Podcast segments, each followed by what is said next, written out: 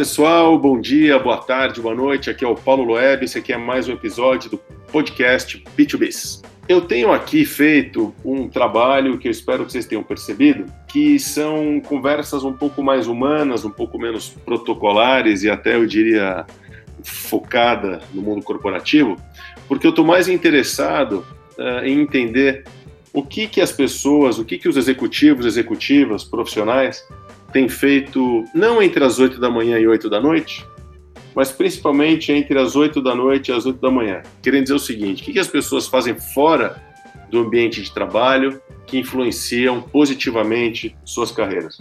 Na verdade, essa divisão de horário já está bem caduca, né?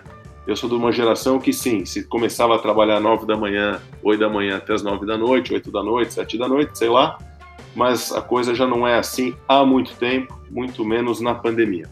Então, para falar sobre isso, para falar sobre pluralidade, diversidade e como toca a sua vida dentro e fora do trabalho, e como eu falei na pandemia, tudo agora é junto e misturado, eu convido vocês ter a honra de apresentar Lara Magalhães, que é diretora de negócios aqui do B2B. Então, em primeiro lugar, Lara, super bem-vinda.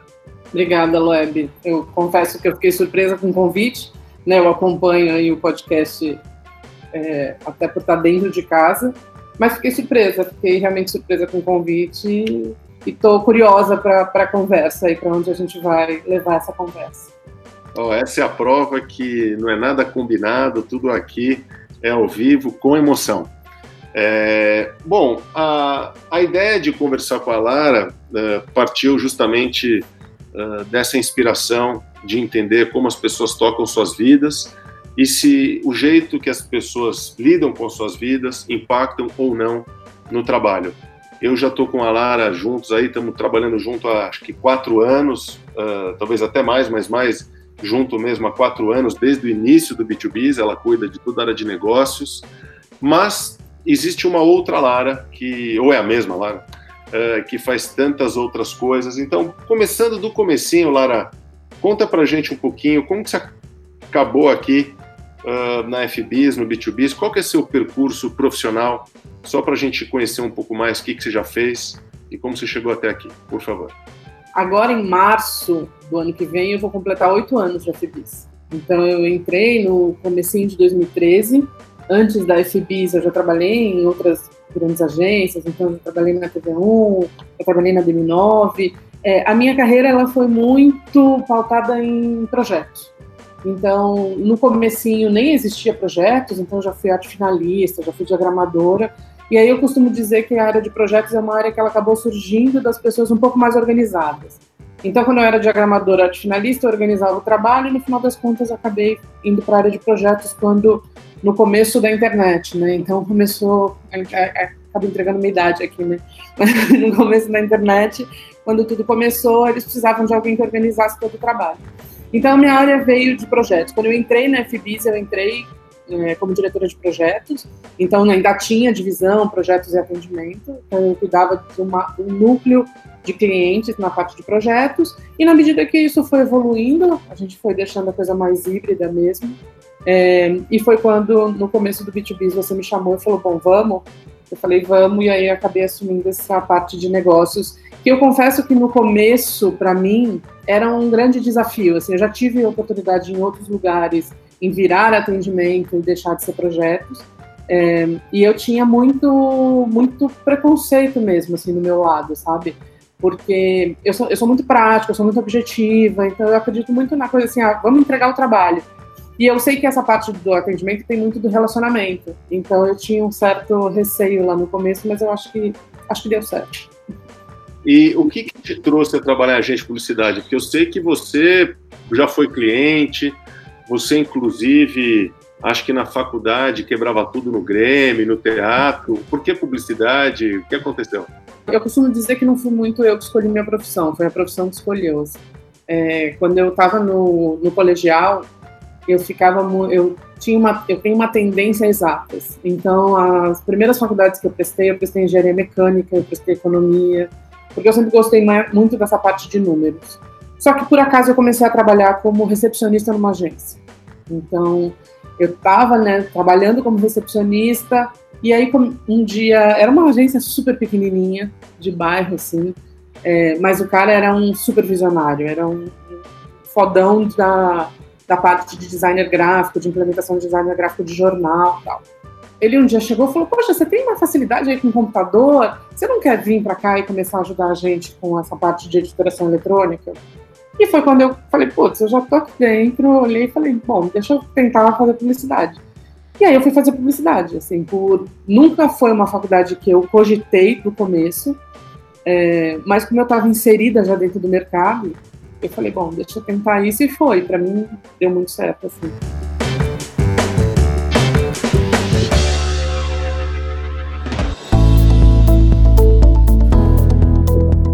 Você, é, a gente está falando muito de trabalho aqui, de publicidade, mas você tem várias facetas, né?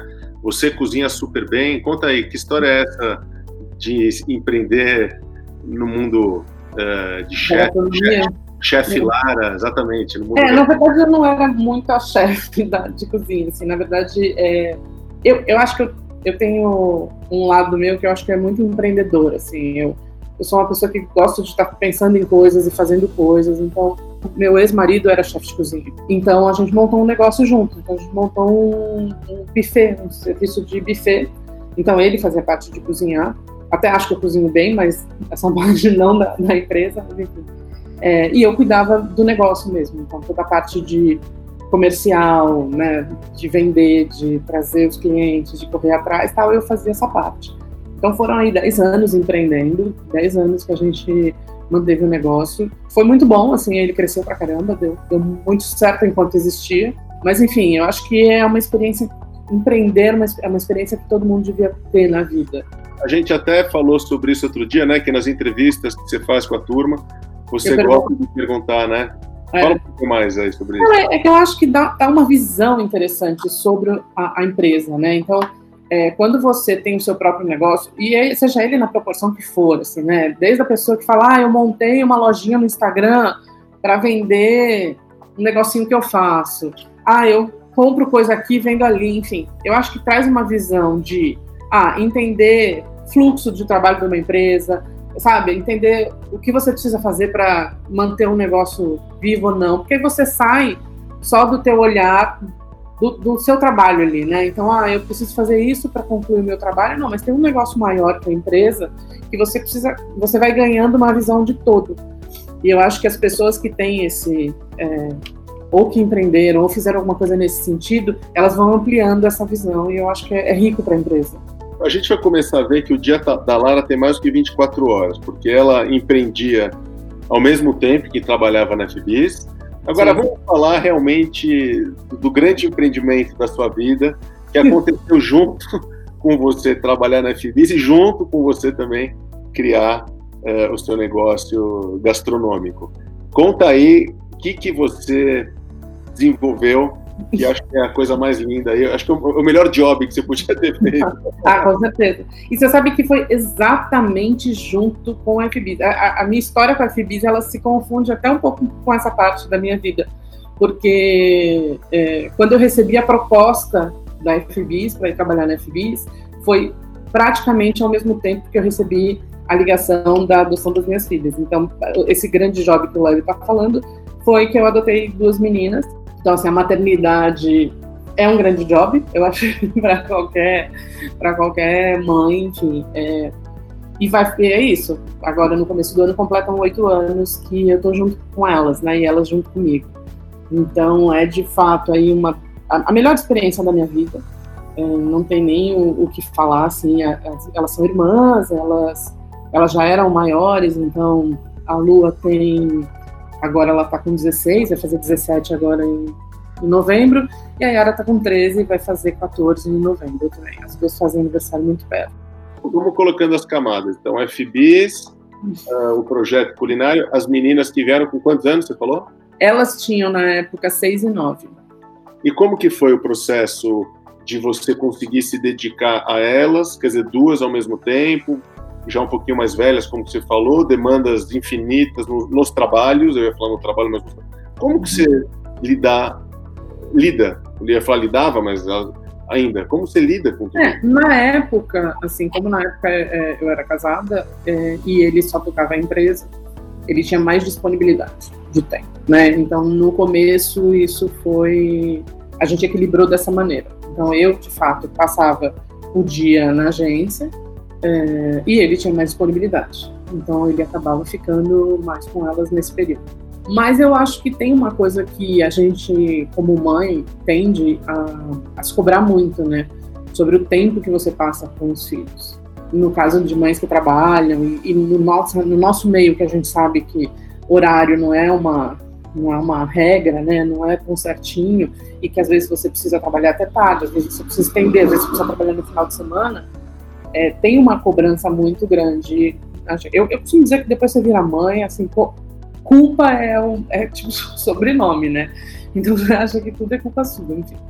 É, mas com o tempo eu fui entendendo que não era o tempo e sim a qualidade do tempo, né? Então assim, quando você tá, você está.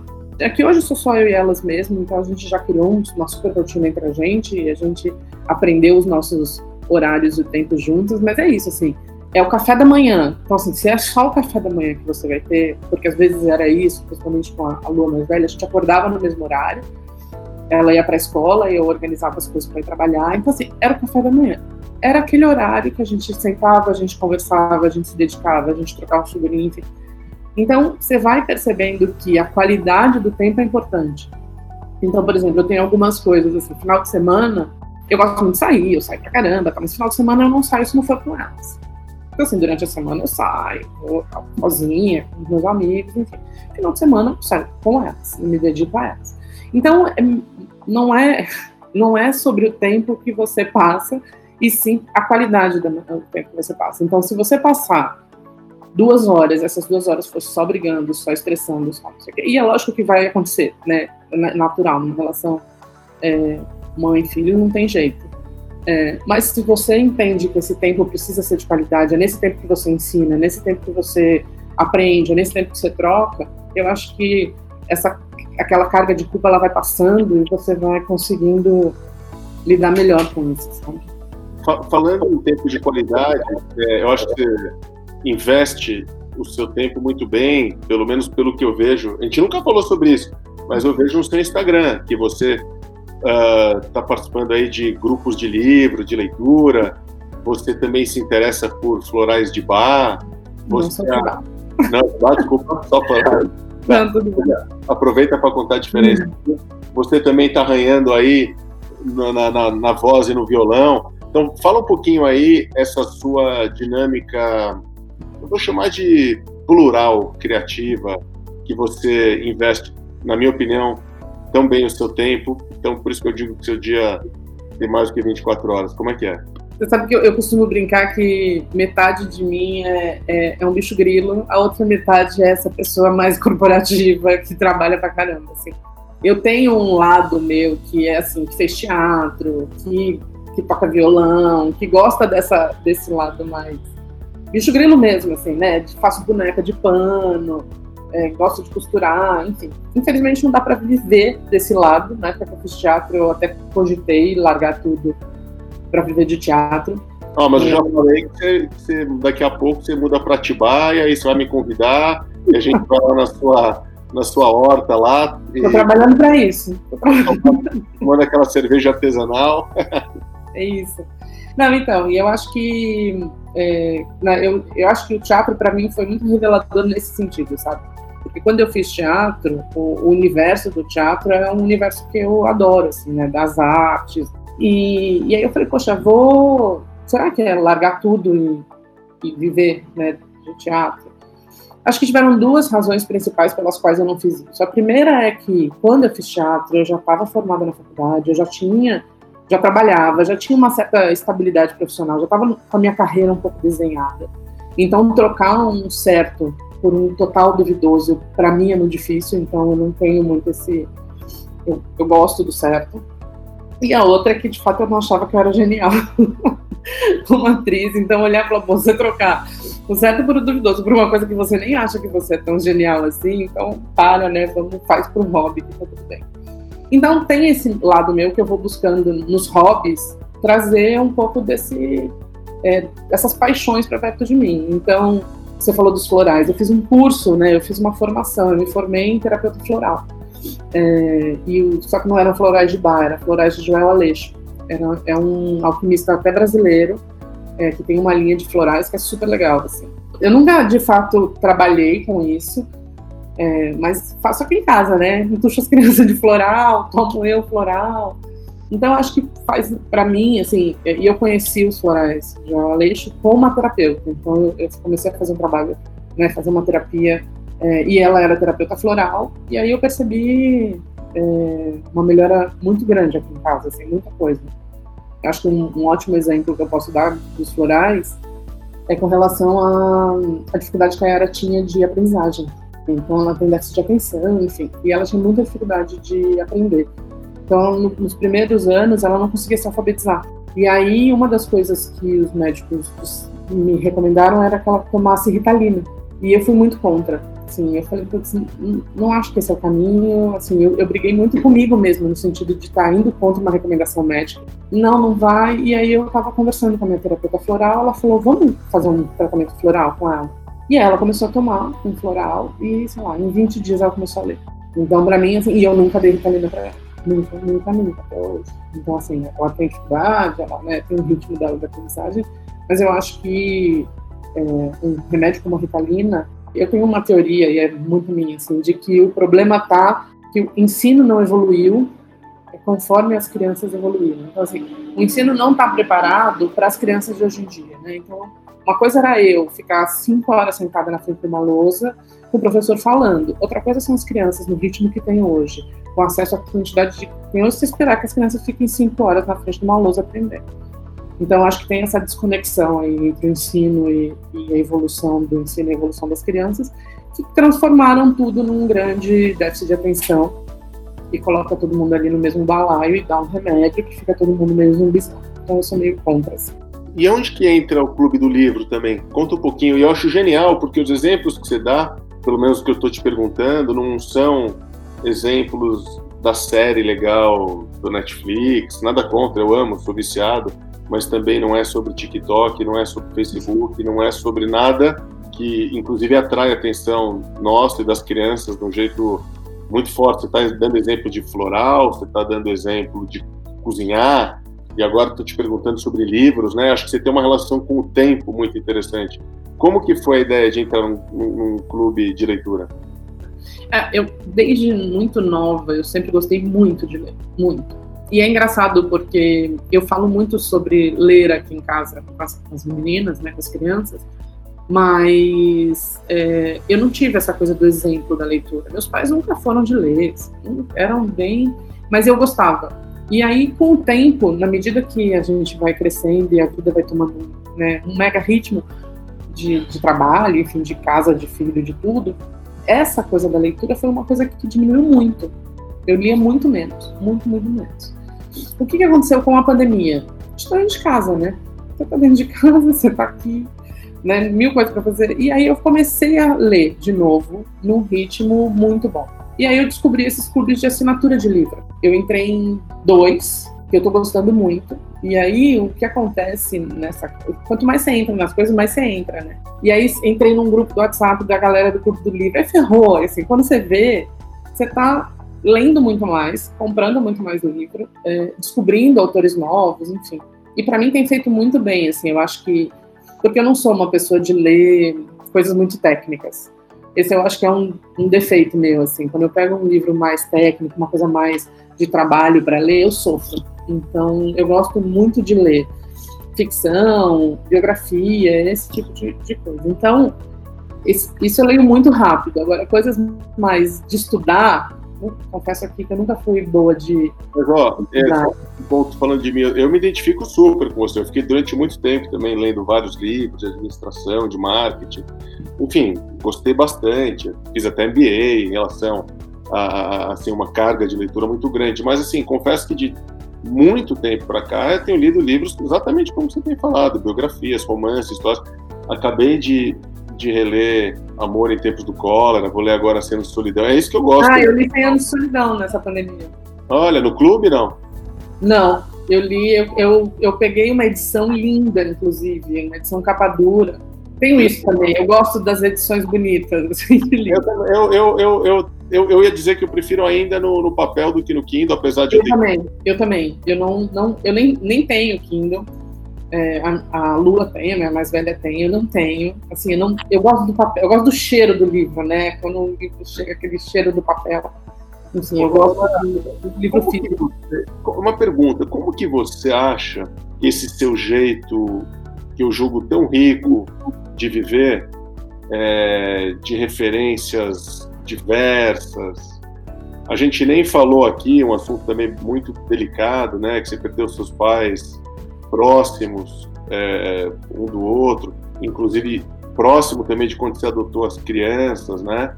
Quer dizer, muita coisa acontece na sua vida e, e, a carga nossa de trabalho é insana mesmo, né? Como que você acha, uma reflexão, que esses, metaforicamente, o que acontece entre 8 da noite e 8 da manhã te influencia entre 8 da manhã e 8 da noite? Eu sei, como a gente já falou, que não é assim, a gente né, trabalha em casa literalmente agora e, e, e também no trabalho a gente consegue fazer coisas pessoais, mas como você transforma essa sua bagagem quando você lida com as questões do trabalho, com as pessoas que trazem problemas, com a gestão que você faz da equipe. Você já chegou a pensar sobre isso ou não?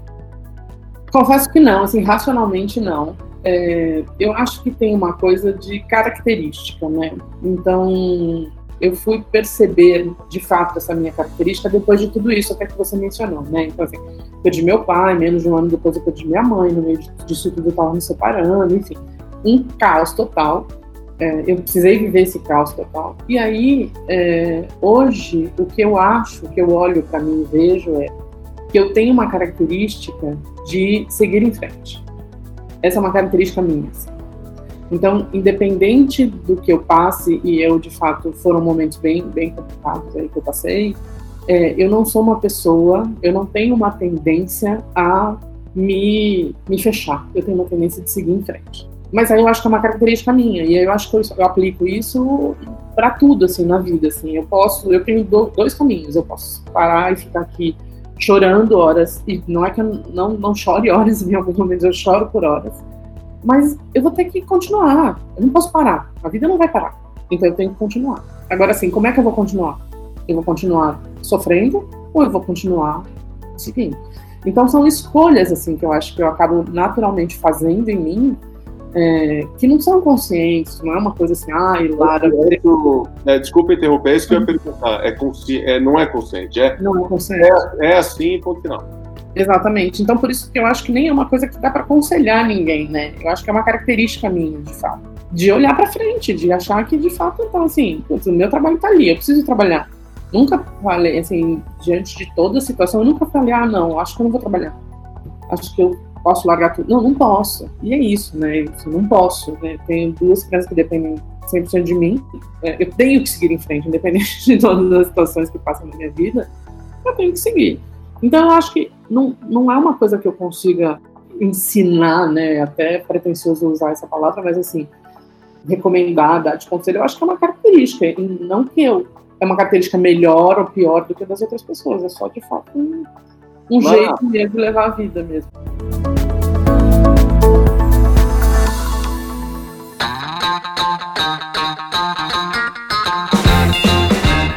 Você dorme bem? Durmo durmo bem. Normalmente durmo bem. É, eu durmo cedo também, né? Eu acho que tem essa coisa de. Normalmente eu durmo cedo, né? Não sei em exceções, assim, quando eu resolvo sair e tal, mas no geral eu durmo cedo. As meninas aqui, em época de aula, elas vão dormir tipo 10 horas da noite. Eu vou junto, assim. No mesmo horário eu vou pra cama. Aí eu, às vezes, fico lendo um pouco na cama e tal. É, mas eu durmo 11 horas, 11 horas eu tô dormindo. E então, você vai direto, você não acorda à noite? Dificilmente eu acordo à noite. Então, aí eu acordo de manhã, assim. Aí às vezes eu acordo de 5, 5 da manhã, fico muito brava de acordar às 5 da manhã e durmo de novo, enfim. Mas não sou uma pessoa de sono eficaz. Já tive momentos assim, acho que quando eu estava numa fase mais difícil da minha vida, meu sono foi muito prejudicado. E eu não conseguia dormir, eu acordava a noite inteira, com a cabeça a milhão, mas no geral. Voltando ao, ao, tema, que seu dia tem 30 horas, né? É, você também é, elabora tudo, todo esse pensamento que a gente tem? Você faz terapia? Você faz alguma ah, coisa, análise? Ah, faço, tem que fazer. Eu, bom, eu recomendo para todo mundo, assim, porque engraçado que hoje, hoje eu estava na terapia, eu faço terapia às quartas de manhã. E aí, hoje de manhã, até antes dessa, dessa nossa conversa, eu estava na terapia. E aí, eu estava falando sobre. É, a gente estava falando sobre livro, é engraçado, eu estava falando um pouco sobre. Ela falou: é engraçado como você conversa né, com os livros. Então, assim, tem pessoas que precisam das, das pessoas para conversar e, e, fazer com que o raciocínio né, comece a se desenvolver. Ela falou: você faz isso muito bem com os livros. Então, na medida daquilo que você vai lendo, isso de alguma forma vai entrando na tua, é, na tua maneira de pensar. E aí ela estava me falando, né, sobre os efeitos da pandemia nas pessoas, né? A gente estava falando um pouco sobre isso. E eu não tenho dúvida que se eu, passado por aquele turbilhão todo que eu passei, se eu não fizesse terapia nessa pandemia, eu tinha enlouquecido. Eu tinha enlouquecido, assim. Hoje eu sei que a gente faz sete meses que está em casa, eu estou super estável, as meninas estão super estáveis, porque a gente vem de um processo mesmo de, de autoconhecimento, de entender tudo que aconteceu, de, porque senão é muito difícil é difícil. Você faz esporte também, além de terapia, além de cozinhar, além de cuidar das filhas, além de trabalhar, além de. então, agora nessa pandemia eu não tenho feito nada, né? Aluguei a bicicleta, que depois eu comprei, né, no final das contas. Eu comprei a bicicleta. Aquela mais que você comprou? Comprei. Que legal! Quanto custou? Ah, na verdade, eu continuei pagando os mesmos 200 por mês, é. ao invés de. Aí ele fechou em tipo 2 mil, 10 meses de, de 200. Ah, boa dica, porque só para quem não sabe aqui, eu também aluguei a bike elétrica, uma bike ergométrica. Eu aluguei por indicação do web. É, eu nem sei se chama ergométrica, é uma bike Não de é, é uma bike spin. É super bacana, usada, de academia e tal. E aí eu indiquei para você, para o Vini, para todo mundo aqui. Que legal, você comprou a bike. E, mas você está fazendo ou ela virou cabide? Não, ainda não virou cabide, mas muito menos do que no começo. Enfim, então nessa pandemia eu tenho feito bem pouca coisa é, de exercício. Antes eu nadava e fazia pilates. Né? Então, é, duas vezes por semana eu nadava, duas vezes por semana eu fazia pilates. Uhum. Aí quando a academia fechou, tudo parou, eu vim para casa, aí aluguei a bicicleta. Mas assim, tenho feito muito menos. Esporte não é, de fato, o, o, o, meu ponto forte, assim, não é onde eu vou gastar as minhas 30 horas do dia, se eu puder não gastar, assim. É mais uma obrigação do que um prazer, de fato. Ô, ô, Lara, fala um pouquinho também, você teve uma experiência bacana, é, você morou um ano em Londres, né? Fala um pouquinho dessa parte da sua vida, quantos anos você tinha, como que foi? Seus pais eram milionários e pagaram tudo? é, Como que foi a história? Bem minha cara. É, eu trabalhava na NET. Eu trabalhei quatro anos na NET. E aí teve um corte e eu fui uma das pessoas que foram demitidas nesse corte. Aí com quatro anos de empresa, né, você recebe um dinheirinho lá. Eu falei, bom, o que eu faço com esse dinheiro? E morar fora, é, estudar inglês era uma das coisas que eu sempre quis fazer. E aí foi que eu, foi que eu resolvi pegar esse dinheiro e, e torrar na viagem. Então eu peguei todo esse dinheiro, paguei um curso daqui, porque eu sabia que se eu não, se eu não fosse matriculada, eu podia não conseguir entrar. Então eu já fui matriculada daqui. É, eu tinha um amigo da época da faculdade que morava lá. Então ele falou para mim: vem para minha casa, vem para cá, fica na minha casa até você arrumar onde ficar. E tudo bem. E eu fui para ficar seis meses, então a minha ideia. Na verdade, a minha ideia não era ficar seis meses, eu acho que na verdade era o que eu falei para os meus pais, né? Que eu ia ficar. Era para deixar eles mais tranquilos de que eu ia voltar rápido, mas a minha ideia não era ficar seis meses, era ficar mais mesmo. E eu fiquei praticamente um ano, fiquei 11 meses. Assim, eu, eu, foi uma das experiências mais ricas da minha vida. Eu tinha 26 anos, de 26 para 27, então eu não era que é muito comum, né? O pessoal sai da, do colégio e vai, ou sai da faculdade com 20 20, 19, 20 anos e vai. Não, eu já tinha, já tinha trabalhado e larguei um pouco tudo e fui. No começo eu pensei, ah, será que se eu consigo trabalhar na minha área? Mas como eu tinha visto de estudante, era tudo muito difícil. Então fui trabalhar de garçonete. Então foi 11 meses trabalhando de garçonete eu lembro que a primeira vez que eu falei com a minha mãe, falei, mãe, eu tô procurando emprego e eu, eu tô vendo emprego de garçonete. Ela falou, Lara, não vai dar certo. Procura outra coisa, porque eu sou muito desastrada. Eu sou famosa por ser muito desastrada. E eu me falava, Lara, pelo amor de Deus, vai fazer outra coisa, assim, porque garçonete não vai dar certo. E eu, de fato, tive histórias muito boas, assim, eu Uma vez eu tava, eu trabalhava no Waldorf, que é um super hotel cinco estrelas, né? Tem dois no, no mundo, acho que tem um em Nova York e um em Londres. E eu trabalhava na parte de eventos do Waldorf. E aí tinha um evento que a gente tinha que ficar na, na recepção segurando uma bandeja com champanhe e as pessoas entravam, pegavam, e você ficava lá hora. Chega uma hora que o braço já não, não aguenta mais, você já não tem muita noção. E aí não, eu não percebi. Né? Quando eu me dei conta, eu virei a bandeja inteira de champanhe em cima de mim. Assim. E aí, né, no hotel, cinco estrelas, milhões de convidados e tal. E uma vez eu tava fazendo um teste num restaurante, eu fui levar um negócio de sopa, assim, na bandeja também eu derrubei, caiu inteira no chão. Mas depois, com o tempo, você vai entendendo que bandeja não era meu forte, aí eu comecei a fazer outras coisas. Então eu fugi um pouco das bandejas, porque de fato é muito difícil carregar bandeja. E deu certo, assim, e para mim foi muito bom, porque o que para mim dessa experiência toda, acho que tem duas coisas que eu trago dessa experiência para a vida. Assim. Uma é a questão cultural, então o fato de você estar na Europa, eu consegui viajar para vários países, né? Então, como eu ganhava em libra, né, que era a moeda mais valorizada da região, então eu conseguia juntar um dinheiro, né, e viajava. Então eu fui para a França, eu fui para a Itália, eu fui para Holanda, eu fui para a Bélgica, acho que foi mais. Ah, e fui para a Escócia. Então assim é, é uma experiência muito rica. Cada dois meses eu juntava uma grana e ia para algum lugar. Então isso para mim é uma coisa que eu sinto muita falta. Viajar é uma das minhas maiores paixões. E a outra coisa, né, que eu tinha uma vontade, uma, uma coisa na vida, né, nos últimos 20 e poucos anos, que você acha que vai virar CEO, top do top do top, em muito pouco tempo. Quando você vai para um lugar e você se dá conta que ali você é subemprego, que ali você, né, você começa a dar valor para o que realmente tem valor, né? Então, assim, não é porque eu trabalhava de garçonete e fiquei trabalhando de garçonete um ano que eu era melhor ou pior do que as pessoas. Então, a minha relação com o crescimento profissional, com onde eu quero chegar, com o que eu quero ser, mudou muito. Porque eu achava que com 30 anos eu ia ter, né, ter minha casa própria, já ia ser CEO de alguma empresa, ia estar tá bombando, ia estar tá já super bem. Quando você dá esse passo, fala, não é isso de fato que é importante, né? Então, para mim, foi muito revelador, assim, foi, um, foi um ano de... Tanto que eu, eu brinco, eu sempre falo isso, assim, eu não tenho problemas com trabalho, assim, de, de trabalhar, né, seja com o que for. Então, se você falar, ah, Lara, amanhã depois, se o emprego, se eu tiver que trabalhar de garçonete aqui no Brasil, eu vou trabalhar. Né? Como eu tinha uma empresa e eu servia, eu pegava, eu estava lá, né? Por mais que eu era dona da empresa, eu estava lá, eu de avental, servindo, pegando, fazendo esse, todos os papéis. Então, eu acho que muda a tua relação, de fato, com o que importa. A gente aqui, eu acho que a gente aqui no Brasil tem essa coisa forte do, das diferenças de classe, é, do, do, do, que eu sou mais importante que você por causa disso, por causa daquilo, porque eu tenho um cargo assim. Enfim, eu acho isso, eu acho que isso foi muito bom pra mim.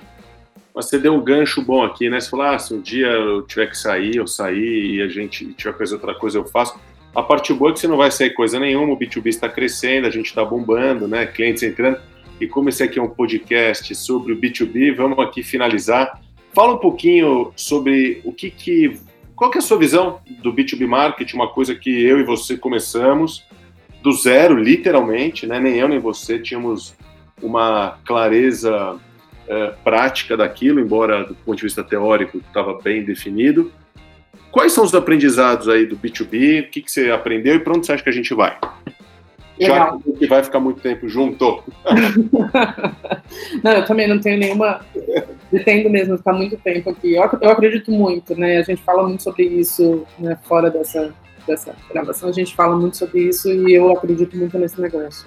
Para mim, o que o, o grande ponto do, do B2B que eu acho que foi é, onde eu me encontrei muito, assim, eu, eu, trabalho em agência desde o começo, né, eu trabalhei, você falou, né, duas vezes como cliente, na NET e na PDG, mas para isso, a minha carreira aí de mais de 20 anos, ela foi pautada em agência, eu gosto de agência, mas tem uma coisa que eu acho que a gente conseguiu encontrar aqui no B2B, que é o trabalho de agência focado no negócio, né, então, quando a gente está numa empresa, todo, tudo que você faz, ele é focado no negócio, né? Ou deveria ser.